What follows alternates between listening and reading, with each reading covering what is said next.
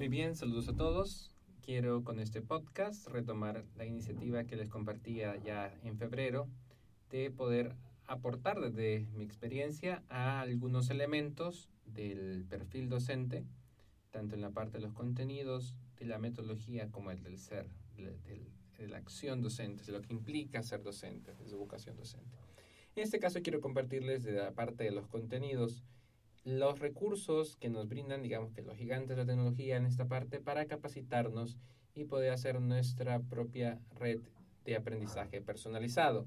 En inglés a eso se le llama como PLN, Personal Learning Network, y de lo que se trata es de reconocer por un lado que en la cuarta revolución que nos encontramos, donde la información es casi infinita y cada segundo se suben N cantidad de fotos, podcasts, videos, una constante creación de contenido.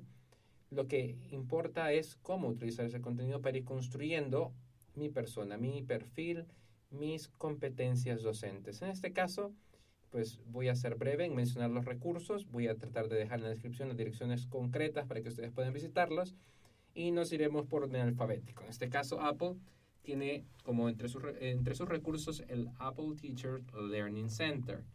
Esto está habilitado con diferencias a veces en países en Latinoamérica y lo que se trata es de un sitio donde ustedes pueden certificar que tienen los dominios en lo fundamental de algunas de las aplicaciones que ya vienen preinstaladas en los dispositivos, en este caso las iPad o las Mac.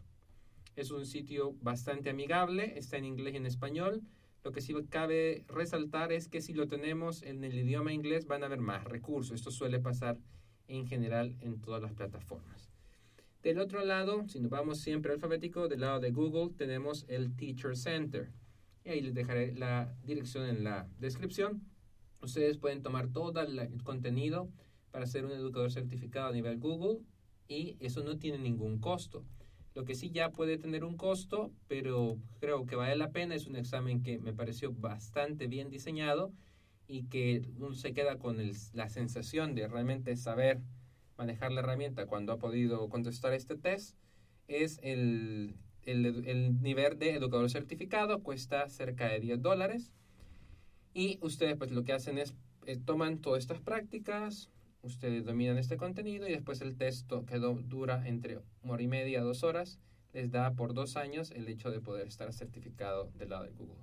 Y finalmente tenemos la parte de Microsoft y Microsoft lo que nos ofrece el sitio de la, la comunidad de educadores Microsoft.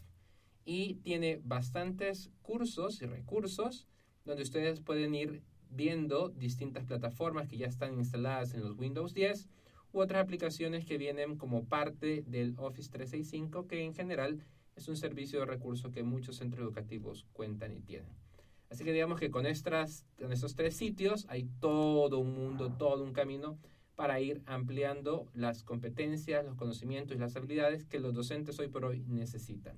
En esta época de la revolución y de la información, no se trata pues de si vamos a decidir, como decía César Cole en una ponencia de UNAM, si vamos a utilizar tecnología o no. Creo que en efecto, si no de lo que se trata es de cuándo y cómo vamos a utilizar esa tecnología, porque la, el mundo demanda de nuestros estudiantes estas competencias. Y si el mundo las demanda de nuestros estudiantes, seremos pues nosotros los que también estamos llamados a ser competentes en este mundo digital. Saludos a todos.